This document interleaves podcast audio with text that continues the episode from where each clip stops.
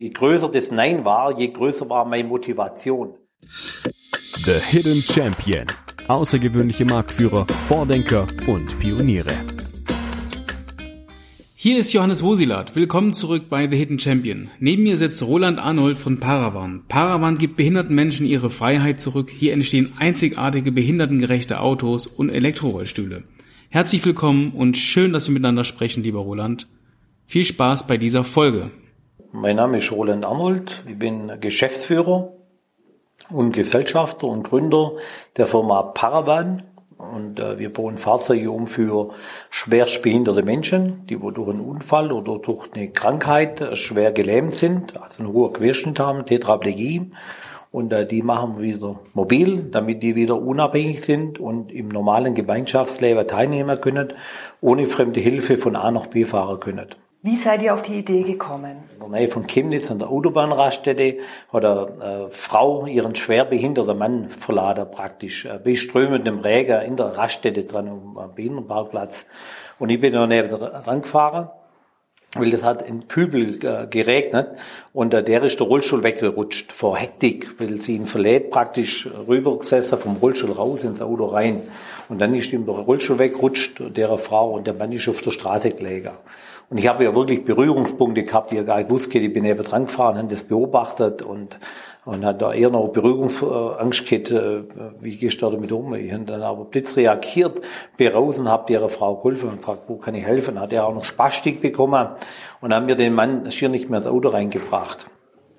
Ja, und so haben wir uns dann in der Autobahnraststätte noch unterhalten. Und sie sagt da, ja, und ich gesagt, gibt's da nichts zum Reinfahren. Dann sagt sie doch so Heckeinstiege, da fährst du hinten rein, da sitzt der Mann aber wie ein Hund, ein Hund im Kofferraum. Und sie will, dass ihr Mann wieder psychisch auf die gleiche Höhe hockt und am besten im Rollstuhl da reinfahren kann. Und da gab's nichts. Und ähm, ihr Mann kann auch nicht mehr selber fahren, weil er einen hohen Querschnitt hat. Tetraplegie sagt man da. Ich wusste nicht mal, was Tetraplegie heißt. Und dann sagt sie, die Paraplegiker, die können mit einem Lenkradknopf fahren, mit Handgeräte. Aber ein Tetraplegiker, der ist so schwer gelähmt, dass er praktisch kein Auto mehr steuern kann und nichts mehr. Und so sind wir dann draufgekommen und dann hat sie mir erzählt, aber dass sie dass er so einen Elektrorollstuhl fährt und den äh, mit dem Joystick bedient. Und das war dann die Idee auf deine Frage hin natürlich, wenn der einen Rollstuhl mit einem Joystick fahren kann, dann kann er ja bestimmt ein, ein, ein Auto mit einem Joystick bewegen. Und das war so der Zündfunke, war mich dann hier in dem Dorf Eichelau mit knapp 200 Einwohnern bewegt hat, Weltmarktführer zum wäre für schwerbehinderte Menschen, schwerbehinderte Menschen wieder mobil machen denen machen wir einen Joystick rein, da können die wieder Auto fahren. Aber das war eine große Hürde, weil es gab natürlich, äh, Steer war ja nichts Neues. In der Landwirtschaft oder in Stapel und verschiedene Sachen. Man braucht Redundanz. Ausfallsicherheit praktisch, damit man wieder auf der Straße überhaupt fahren darf mit Joystick. Man braucht eine TÜV-Zulassung mit allem drum und dran. Und da gab's nichts auf der ganzen Welt nicht. Ich war dann damals bei, bei den ganzen große wie Liebherr, Bosch, ZF, ich war überall war ich unterwegs und die haben äh, gesagt, geht, auf dem Feld kann man fahren, aber es gibt kein System, wo man auf der Straße fahren kann. Man kommt ja auch von Flybeweyer, kennt man ja von den Flugzeugen, aber auf der Straße gibt's gar nichts. Und das war dann meine Idee. Und ich gesagt, wenn es nichts gibt, dann werde ich Weltmarktführer und rede mit dem TÜV, Verkehrsministerium, Kraftfahrtbundesamt und den Professoren, da geht Hochschullehrer, alles Mögliche äh, und äh, mich beworben überall, was man machen kann, damit man so ein System entwickelt. Und, äh, und ähm, überall ist natürlich klares Nein kommen. Es gibt kein redundantes System und über ein Kabel Autofahrer, also Lenkrad, keine mechanische Verbindung mehr, Kabel, Auto zum Fahrer, da, da haben wir keine Möglichkeit, da macht kein Mensch mit und äh, da hat jeder die Hände über den Kopf zusammengeschlagen und gesagt, da ist keine Chance, es dir bewahre zum Fahrer. Aber ich habe mir natürlich an der Idee nicht ähm, äh, festgehalten und gesagt, Kate, je größer das Nein war, je größer war meine Motivation, äh, das durchzubringen. Ich gesagt, na bin ich der Erste, wo mit einem Joystick Auto fahren darf. Kannst du nochmal, das, was du mir vorhin drüben erklärt hast, kannst du nochmal erklären, wie genau dieses, äh, das hast du mir erklärt, Alex, fällt mir gerade ein, wie die CPU dazulernt. Also wie kann diese CPU, du lenkst über ein Kabel und ähm, du lernst die ganze Zeit über Daten, über Erfahrungen, dein Auto weiß irgendwann bei drei Grad und den und den Höhen, Höhenmetern könnte es glatt sein. Kannst du dieses System des Lernens erklären? Ja gut, wir haben ja natürlich über Behinderte, die haben ja keine Rückmeldung und weil die sind ja hochgelähmt, denen kann man praktisch hier eine Nadel reinstechen, das spüren die ja gerade nicht oder Feuer, äh, Feuerzeuginhalte und die fahren natürlich ohne Feedback. Die fahren mit Steer by Wire, so wie wir das können, äh, komplett mit einem Joystick, aber ohne die Rückmeldung, weil die spüren das ja sowieso nicht. Und das Ziel war natürlich, das System immer weiter zum Entwickler, also dreifach redundantes System. Gerade man braucht ja die gesamte Ausfallsicherung, die Normen mit allem drum und dran. Und äh, wir haben dann eben viele Industrieprojekte gemacht für humanitäre Einsätze, für, für äh, Speditionshöfe, für Zulieferer natürlich, äh, gerade über die ganze Daten, was die ihr braucht, wenn die auch ihre Kamera LIDARs entwickelt und so haben wir eigentlich auch, wie ich vorher schon erzählt habe, den Force Feedback Lenkrad. Man kann sich das vorstellen wie eine Spielekonsole, wie so ein Simracer. So ähnlich ist das im Endeffekt. Nur natürlich redundant mit einem ganz anderen Safety-Konzept im Hintergrund. Aber man kann sich vorstellen, wir fahren Art Playstation, wir haben ein Lenkrad, Playstation und dann ein Motor im Lenkgetriebe. Das Mittler gibt so ein dreifach redundanter Rechner und äh, übertragen dann die Befehle runter bis zum bis zur Lenkung der Eingabegeräte. Aber wenn man dann jetzt autonom fährt und man hat die Radar, die LIDAR, die Sensorik, wie jetzt mit dem Lenkrad das Befehl in den Lenkgetriebe geben oder der Radar, LIDAR, die Kamera die Befehle gibt, das ist ja uns egal, das ist ja alles digital. Nur wenn es dann aber auch glatt ist oder es regnet, wir wissen zwar, wenn wir autonom fahren, wir, wir, wir kriegen die Daten, damit wir die Straße entlang fahren können. Und wir wissen auch, es hat 10 Grad minus und es regnet. Die Wetterdaten bekommt man ja, die weiß man ja, Google und überall. Aber den Zustand, wie, ist der, wie sind die Räder, die Rebwerte, haben wir Schotter, haben wir Kieselsteine drunter, fahren wir einen harten Belag. Die, das weiß der, der Kameraradar-Sensorik nicht. Sind meine Reifen Windreifen drauf oder sind die glatt abfahrende Sommerreifen? Die Momente, wo da entstehen, die versuchen wir natürlich zu speichern, zu visualisieren natürlich und geben die dem Rechner zurück, sodass der Rechner natürlich auch weiß, wie ist der Zustand von dem Auto. Was begeistert dich an dem, was du tust, am meisten? Die technische Komponente oder die menschliche Komponente? Hat die Menschen wieder, die, die Mobilität der behinderten Menschen wieder, damit die wieder am Leben äh, teilnehmen können. Weil ich sage, wir sind alle länger tot, wie wir leben. Das ist natürlich mein, meine Hauptaufgabe, Menschen mit Behinderung wieder mobil zu machen, damit die wieder komplett unabhängig sind. Was zeichnet dich als Unternehmer aus? Ist es dieses Pionierdenken oder was zeichnet dich aus? Was glaubst du? Ja, immer am, am, am Puls vom Kunde zum sein, am Puls, am Puls von der Technologie und ähm, sagen wir so ein Schnellboot. Wir reagieren schnell, wir haben gute Ideen, wir beziehen die Mitarbeiter natürlich ein, die Ingenieure. Ich sage immer, man muss nicht alles wissen und, und, und können. Man muss nur wissen, wer was kann und allem drum und dran. Und ich habe da schnelles Aufnahmevermögen, sage jetzt einfach mal, und versuche eigentlich das Netzwerk zu machen und Ideen zu haben und, und relativ schnell natürlich auch zu realisieren. Du hast gerade die Zukunft angesprochen. Was ist für dich so die zukunftsträchtigste Erfindung aus eurem Haus? Was wird kommen, worüber du schon sprechen darfst? Ja gut, wir, wir haben ja Rollstühle, wo, wo wir entwickeln, das haben wir jetzt gesehen, Rollstühle, wo wirklich auch die Lebensqualität der Menschen verbessert natürlich und durch die Rollstühle, durch die Technologie natürlich, äh, das Space Drive, wo man jetzt eigentlich die gesamte Fahrzeugindustrie revolutioniert, das ist ja, wie ich vorher gesagt habe, das ist ja nicht nur Drive-by-Wire, sondern es ist eben auch die Schnittstelle fürs autonome Fahren. Und äh, die ganze Speditionshöfe wären automatisiert und ähm, Klar, der, äh, hauptsächlich Lagertransporte, Platooning natürlich, was auf der Autobahn läuft. Also die Technologie wird uns ähm, äh, schon nach vorne bringen natürlich und, und das ist die, die Zukunftsperspektive und das motiviert uns natürlich dort dabei zu sein. Hast du ein besonderes Lebensmotto? Arbeit, Arbeit, Arbeit. nee, nee, also äh, mein, mein Motto ist schon äh, äh, zum Arbeiten, nach vorne zum Denken, sch schnell denken und natürlich auch, was ich noch nicht im Griff habe, ist die Freizeit. Aber gesund bleiben natürlich, das ist das Wichtigste. Apropos Freizeit, was wäre jetzt so dein schönstes Hobby, wenn du, wenn du jetzt eine Woche Urlaub hättest, ab morgen? Was würdest du machen? Das mache ich immer spontan. Jetzt momentan kann man ja nichts machen, aber mal mal durch das schöne Allgäu oder durch den Schwarzwald reisen oder sonst irgendwo mal. Und mit dem Wohnmobil unterwegs sein. Einfach mit der Familie und einfach mal nichts tun, mal schöne Bücher lesen oder sonst was machen. Wenn du dein Unternehmen in einem Satz beschreiben müsstest und der Satz beginnt mit Scheffler Paravan, wie lautet der Satz? Ja gut, äh, mit äh, Scheffler Paravan haben wir jetzt eine Technologie entwickelt, äh, wo wo man jetzt natürlich die Zukunft gestaltet und, und, und dort möchte man natürlich diese Technologie in Serie bringen und, und, und ich glaube, wir, wir haben die Grundlage geschaffen, sind dabei, um die ganze Fahrzeugindustrie zu revolutionieren. Also nicht nur Pkw, sondern die Landwirtschaft, die Baumaschinen, Speditionshöfe und allem drum und dran. Und mit, mit Scheffler Parvan haben wir jetzt eine Basis geschaffen, wo man die Linksäule wegfallen lassen kann. Und, äh, und das würde eigentlich bedeuten, dass wir äh, Produkte entwickelt haben, ähm, wo die ganze Fahrzeugindustrie revolutioniert. Was ist deine Stärke, Roland?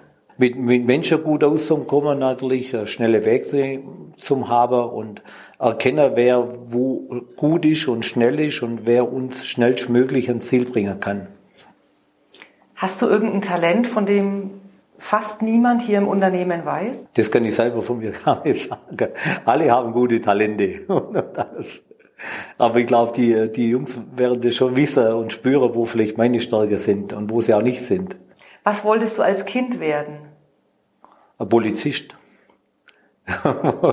Aber das hat leider nie geklappt. Warum? Also warum wolltest du Polizist werden? Und das war immer begeistert so von Polizist und so ein Polizist und sein. Das war immer so. Vor denen habe ich immer irgendwo Respekt gehabt. Wenn äh, ich sage, ja, ich bin bin ja ohne ohne Vater aufgewachsen in der Landwirtschaft natürlich, fünf Jahre alt war. Mein Bruder war neun Jahre, wo mein Vater gestorben ist und wir sind viel schwarz gefahren und haben alles Mögliche gemacht, nein, wenn so ein Vater fehlt. Und, äh, und dann ist dann oft äh, die Polizei zu meiner Mutter gekommen.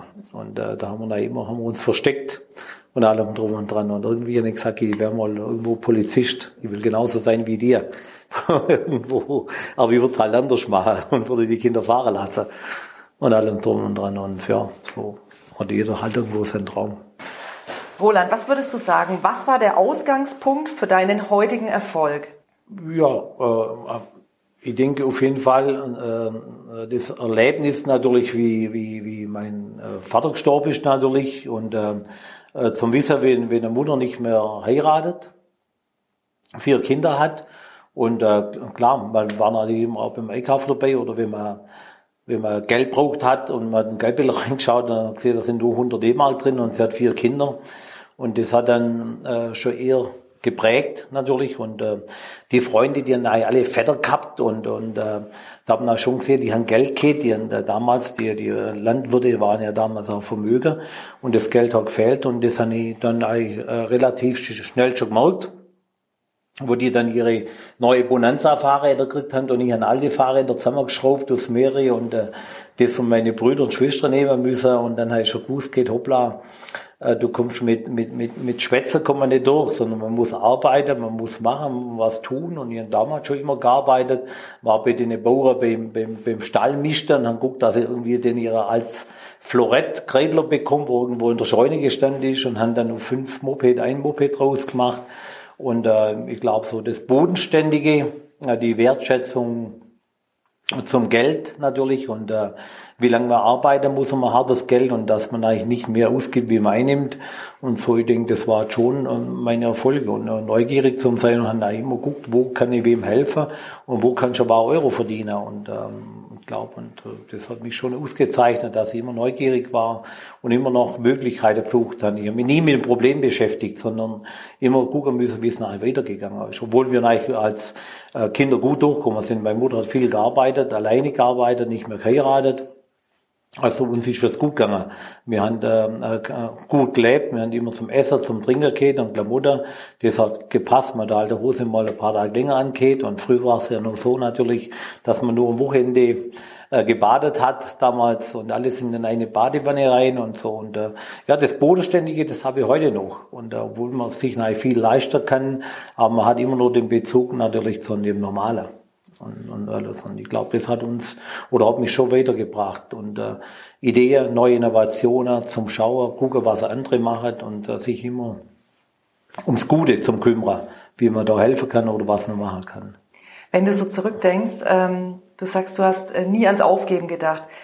Du hast wahrscheinlich aber auch mit einem anderen Tempo gedacht, dass du deinen Erfolg erreichst, als du ihn dann letztendlich erreicht hast, durch diesen ganzen äh, Bürokratie, Papierkram und so weiter. Was würdest du sagen, wie, wie war das Tempo, mit der du den Erfolg erzielt hast? Wie würdest du das beschreiben? Ja, das Tempo war eigentlich schon verdammt schnell, weil mein, mein Problem war natürlich damals, meine Angst war eher, dass mir das Geld ausgeht. Äh, bis es äh, praktisch durch, ich musste praktisch ja rechnen. Weil wenn, wenn du keine Zulassung bekommst, kannst du ja nichts verkaufen. Und ich muss dann mit dem Reifehandel, mit den Karosseriearbeiter, wo ich weitergemacht habe, das finanzieren, damit ich dieses Produkt auch in Serie bekomme. Und äh, die Zulassung äh, zum Bekommen oder nicht zum Bekommen, das ist ja eher das, äh, äh, erfülle die ganze Anforderung oder nicht. Und wenn nicht, wenn der TÜV sagt und die alle, es ist nicht machbar oder du erfüllst die Anforderungen nicht, äh, dann kann das unter Umständen Jahre gehen. Und äh, dann ich, weißt du natürlich, dass wenn du das jetzt schaffst, dann bist du eigentlich pleite, dann bist du Insolvenz. Und das war dann eher die Angst, wegen dem eben auch Geschwindigkeit und wegen dem auch Netzwerk immer. Und äh, ich habe eben gewusst, bevor ich das Buch selber studiere, gucke lieber, wer es schon studiert hat und wer mir da dabei helfen kann.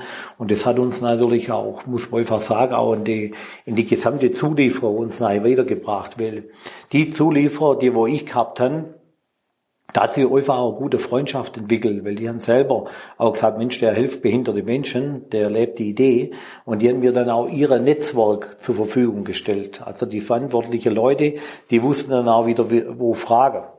Nur ein Potentiometer zum Entwickler kannst du selber gar nicht machen.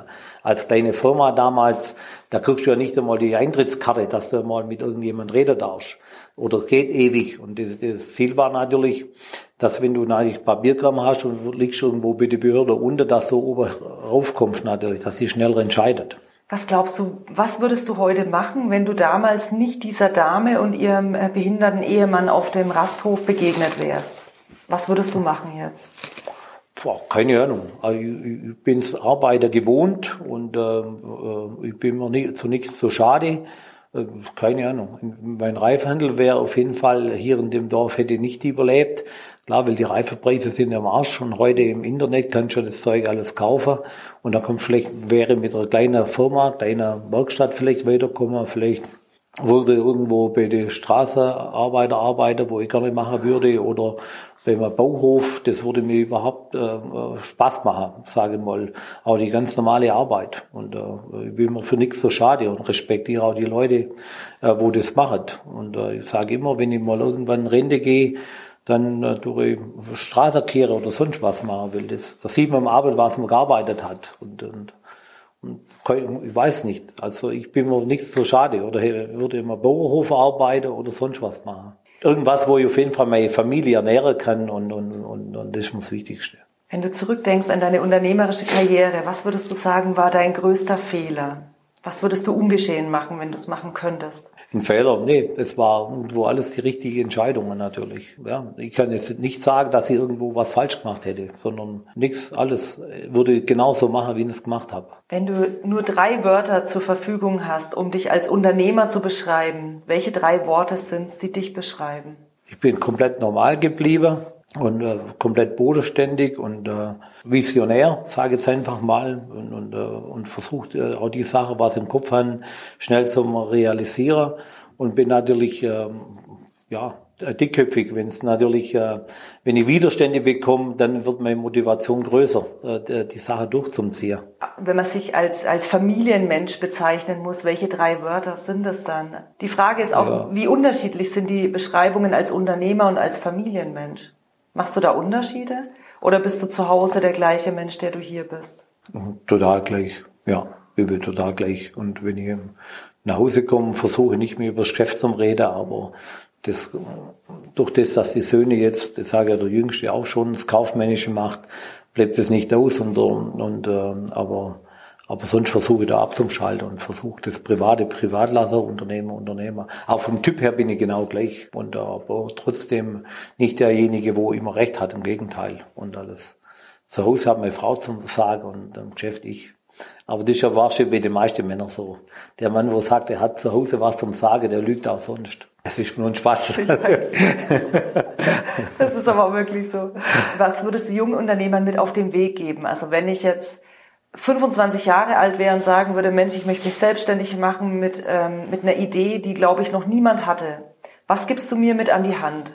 Ja, auf jeden Fall die Idee durchzuziehen und, äh, und, und sich nicht aufhalten lassen und, und äh, äh das äh, von niemandem. Am besten mit niemandem großartig drüber reden. Gucken, dass man natürlich, ähm, äh, wie es vorher auch gesagt hat, das richtige Netzwerk hat sich an der Idee festhalten lassen und am besten niemand fragen. Nämlich, wenn du fünf Leute fragst, wirst du immer vier Neinsager bekommen und wenn du deine Eltern fragst, denen ist das Risiko noch zu groß und die meinen es gut und äh, ich kann den Jungen nur sagen, wenn sie gute Idee haben, durch zum, durch zum Ziehen, und eben auch genau schauen, wer kann mich weiterbringen, um die Idee auch zu realisieren. Das ist ja das Wichtige. Viele Leute haben ja viele Ideen, können es aber nicht realisieren, weil sie sich ständig mit einem Problem beschäftigen. Und das ist eben auch wichtig, dass man schaut, lösungsorientiert schauen und, und einfach auch querdenken und allem. Das Ziel vor Augen haben. Du hast gerade das Wort Risiko in den Mund genommen. Wie stehst du zum Thema Risiko? Was sagst du, kein Erfolg ohne Risiko oder wie wichtig ist dir Risiko? Ja, Risiko ist sehr wichtig. Risiko muss man auf jeden Fall ernst nehmen und äh, man muss alle Risiken, man muss man auf dem Schirm haben, was natürlich passieren kann. Aber man kann heute auch jedes Produkt totrechnen und äh, ich sage immer, wenn du was machst, dann musst du einen Anwalt fragen, wenn du willst, dass es nicht klappt und allem drum und dran. Aber ein Anwalt hilft dir natürlich auch viel. Das ist ja logisch. Aber ein Anwalt schützt dich ja vor alle Risiken. Wenn du mal die Verträge liest und allem, wenn ich auch oft schon viele Verträge gemacht habe und den Vertrag genau lese, dann weiß ich eigentlich, dass ich gar nicht mehr machen darf. Und wegen dem muss man schon auch als Unternehmer selber noch entscheiden, kann ich mit dem Risiko umgehen oder wie gering ist das Risiko für mich selber. Das steckt ja in jedem Mensch ja selber drin wie er mit Risiken umgeht und, und, und was er dafür tut oder wie er die minimiert. Wo siehst du Paravan in fünf oder in zehn Jahren? Ja gut, wir sind ja, auf dem, wir sind ja mittlerweile sind wir ja äh, Weltmarktführer, sagen wir mal, wir sind Weltmarktführer bei den Rollstühle. Wir haben jetzt viel Geld investiert für, für Rollstuhl, für die Weiterentwicklung und natürlich auch äh, äh mit dem Gesamtpaket Rollstuhl, Fahrzeugumbau, Lenksystem, Fahrschule, Akademie und ich sehe aus Paravanai schon ähm, noch mehr wie, wie Weltmarktführer, indem wir hier das, der Campus wäre für Innovationen für behinderte Menschen, wo man Fahrtraining macht, äh, Fahrsicherheitsübungen, die ganze Fahrschule, Ausbildungen, das gesamte Portfolio. Du hast vorhin drüben so schön erklärt, warum ihr nicht behinderte Rennfahrer einsetzt in euren Autos, um eben an dieser Technologie äh, für die Zukunft weiter zu forschen. Da stelle ich dir jetzt auch noch mal eine Frage dazu. Warum engagiert ihr euch im Rennsport? Ja, wie gesagt, die Behinderte sind, ähm, äh, mit denen hat ja alles angefangen, dass sie mit einem Joystick oder einem Mini-Lenkrad das Drive-by-Wire fahren können. Und da haben wir jetzt bereits schon über eine Milliarde Kilometer äh, praktisch auf der Straße, komplett ohne mechanische Verbindung, wo Behinderte fahren. Damit haben wir nachher auch eine Straßenzulassung, logisch mit allem drum und dran. Und ähm, äh, Jetzt durch das, dass 2011 äh, Bertha Benz, äh, Daimler gesagt hat, autonomes Fahren, mit allem wussten wir natürlich, dass man auch die Redundanz auf der Lenkung braucht. Und das hat uns natürlich äh, motiviert, dort die Technologie weiter zu betreiben. Was ähm, gewinnt ihr für Erkenntnisse, wenn ihr Rennfahrer auf der Rennstrecke mit euren Autos durch die Gegend schickt? Was, was genau wollt ihr danach? Also äh, das Ziel ist ja, wie, wie die Forscher versucht haben zu erklären natürlich, warum wir das äh, behinderte äh, Rennsport machen. Ähm, das Ziel ist natürlich durch den Rennsport und äh, die Feedbackmeldung bekommen wir die Rückmeldung auf das Lenkrad und äh, im Rennsport testen wir die Technologie der Zukunft im Extrembereich. Und das ist natürlich äh, das, was im Rennsport hält. Das hält natürlich auch auf der Straße. Und im Rennsport bekommen wir die Daten, die Wertigkeit von den Rückmeldungen, ähm, wo man so auf der Straße ja nie erleben könnte. Äh, das Tierbeweiher im Extremtest. Wir sind ja jetzt mit einem Porsche GT4 24 Stunden Rennen gefahren, komplett ohne Linksäule. Und die Daten, was wir da holen, die Rückmeldungen, die Schläge, die Korps, die Langlebigkeit, die kann schon nur holen eine Rennstrecke. Und die, die Rennfahrer, wo wir da nutzen, und die Fahrsicherheitsfahrer, die sind im Prinzip ja Vollprofi. Und die Rückmeldungen, die spüren ja jeden Stein unter die Räder. So eine Rückmeldung, die kriegst du ja nicht von normalen Fahrern. Das kriegst du eigentlich nur im Extremsport unter die extreme Bedingungen. Und wenn mal was passieren sollte, haben wir wenigstens noch Krankenwagen da, mit allem, es kann ja immer was passieren. Feuerwehr da und allem drum und dran. Die Auto haben überall Biegel drin, Käfig drin, Feuerlöschanlage. Und da sind wir aber auch, weil dem ist uns der Rennsport wichtig auf die Frage von vorher. Der ist uns wichtig, um die Technologien eigentlich in Serie zum entwickeln. Man muss sich mal vorstellen, weil ähm, äh, wenn die Linksäule wegfällt und die, Sicher die, die, die Technologie funktioniert, dann wird ja in der Zukunft alles, was ich dreht auf der Straße und, und, und linkt, wird keine Linksäule mehr haben. Da haben wir andere Freiheitsgrade in der Digitalisierung. Wir sind komplett vernetzt dann mit allem drum und dran. Das ist ein riesiger Business für die Zukunft. Und äh, wenn wir da mitspielen dürfen, das ist für mich unvorstellbar. Dann wären wir hier in Eichelau jemand mit dem Team, wo die gesamte Fahrzeugindustrie revolutioniert. Und da sind wir mittlerweile auf dem besten Weg dazu. Gell? Und das im Rennsport, jetzt auch in der DTM, wo wir fahren, praktisch wir fahren, das muss man sich mal vorstellen. Vor anderthalb, zwei Jahren noch hat, äh, äh hat man gesagt, äh, never ever äh, wird äh, ein Rennauto ohne Linksäule auf einer Rennbahn fahren. Das, nur über unsere Leichen wird es passieren. Nie kann man, können sich die Menschen gar nicht vorstellen, was wir eigentlich hier tun.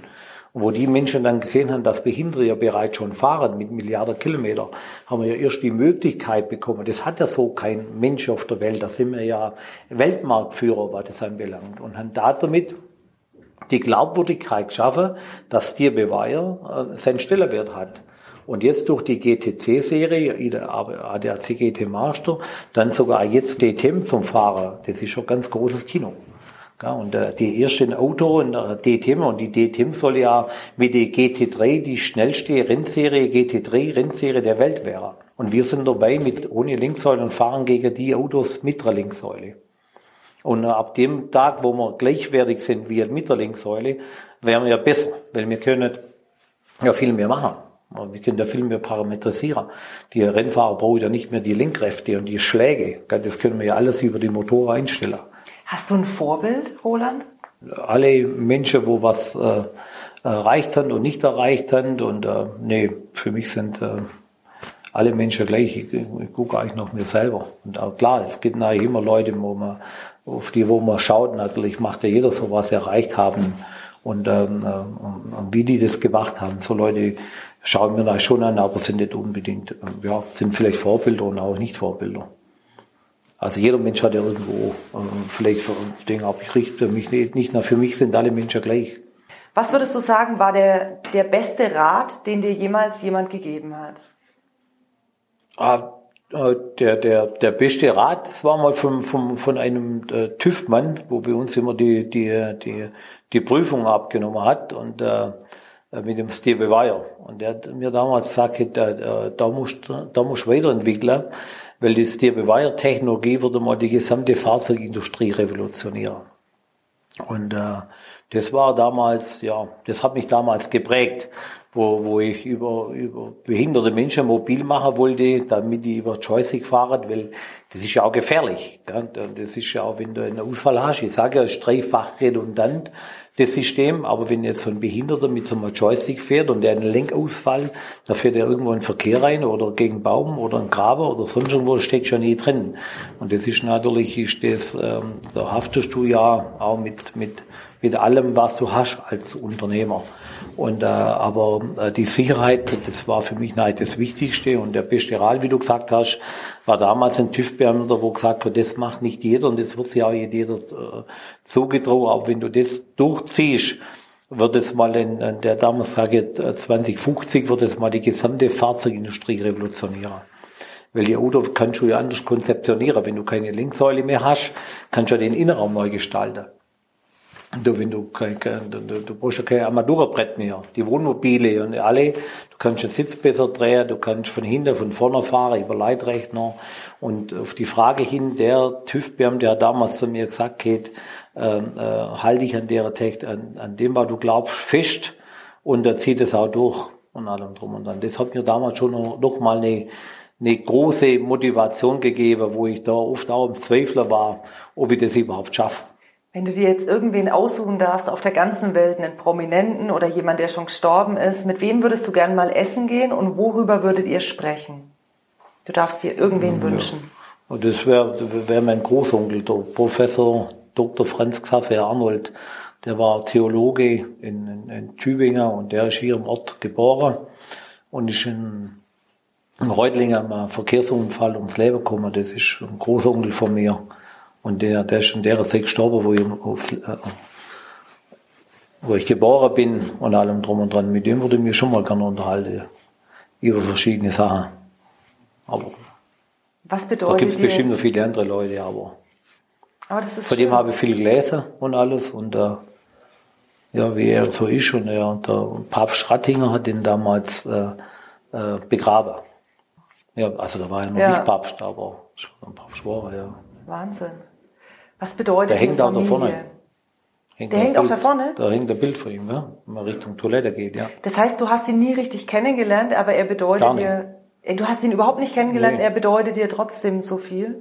Ja, wenn du so einen Pfarrer hast, so einen, so einen Professor und äh, viele haben jetzt, die sind jetzt auch alte Leute, einer ist sogar, sein Kollege war bei uns, ist sogar Kunde für uns und der hat halt erzählt, wie das so war. Und äh, das war auch so ein richtiger wilder Hund, ein Macher, ein, war Priester, aber auch ein, ein, ein, ein Vordenker und ein Schnelldenker und so und äh, ein offener und, äh, und äh, hat so die ganze Pfarrerschaft da verkörpert hat er erzählt, wie der war so als Mensch. Und mit dem hätte ich schon gerne mich mal unterhalten.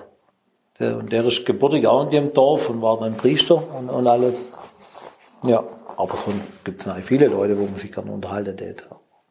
Aber der, der, die, Zeit habe ich gar nicht gehabt, zum drüber nachzudenken. Ich sage, wenn man so ein Unternehmen aufbaut mit so viel Technologie, da bist du ja ständig im Stress eigentlich. Wofür bist du besonders dankbar? Und, und dass, ich dass meine Familie gesund ist. Und dass wir gesund sind und dass wir, ja, und, und, und, und dass wir Menschen helfen können, damit sie wieder am Leben teilnehmen können. Und die Menschen, die, die berühren mich schon am, am, am stärksten natürlich, wenn man, wenn man sich mit denen Menschen ja gar nicht so richtig befasst hat, sagen wir mal, mit behinderten Menschen, was das bedeutet, wenn du vom Leben rausgerissen wirst und mal eine Behinderung hast und, und dass wir denen helfen können, dass sie wieder am Leben teilnehmen können, das ist für mich schon, schon, da bin ich schon dankbar, dass wir so Technologie haben, wo denen Menschen hilft und dass die wieder unabhängig sind. Hast du irgendwie sowas wie ein Erfolgsgeheimnis, das du niemandem verraten würdest, außer uns jetzt? nee. Nee, also hier jetzt ähm, keine Ziele, wo jetzt, äh, also hat, jeder hat irgendwo Ziele, aber ähm, für mich ist das Wichtigste natürlich auch klar, wir haben ja auch ähm, äh, für mich ist das Wichtigste, dass man die, die Firma ernähren können, auch die Mitarbeiter, das Geschäft läuft. Und das sind schon meine Erfolge, dass man auch die Arbeitsplätze in der Zukunft erhalten können und vielleicht auch ein bisschen steigern können.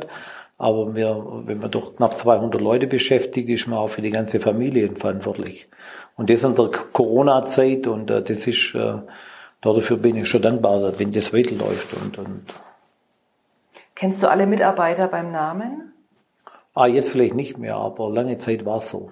Ich verwechsel das halt ab und zu, aber wir sind hier in der Firma alle partout miteinander. Ja. Ach, okay. Ja, ja. Außer vielleicht ein paar ganz neue Lehrlinge oder so. Ich habe nämlich heute früh gemerkt, als wir rübergegangen sind. Du hast jeden mit seinem Namen angesprochen. Ja, ja, also die meisten kenne ich. Ja, ja. Also 90 Prozent kenne ich bestimmt mit einem, mit einem Vornamen, Zunamen. Oder verwechsel es dann ab und zu mal wieder. Aber, Mit dem Vater oder so, Vater, Sohn. ja, ja, genau. Nee, aber die meisten kennen wir. Ist so. Was bedeutet Heimat für dich?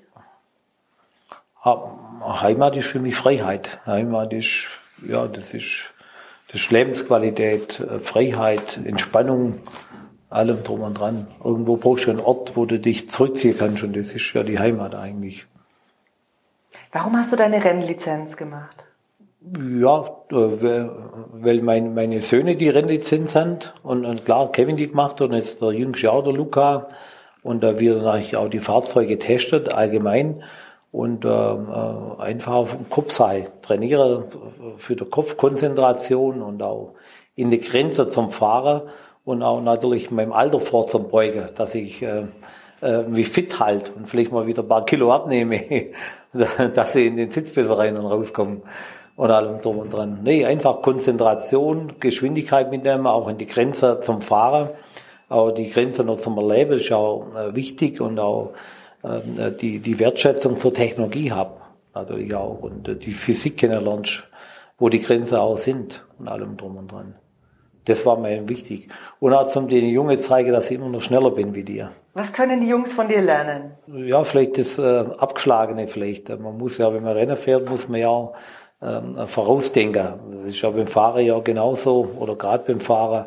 Man muss, egal ob man auf die Landstraße fährt, auf der Autobahn fährt, man muss ja auch schnell denken, vorausdenken, was kann passieren, wann überholt einer oder setzt einer an das ganze Reagieren, das Menschlichkeit, auch die Wertschätzung natürlich auch mal lieber mal auf die Bremse treten und einen anderen vorbeilassen, wie durch, sondern die Strategie einfach.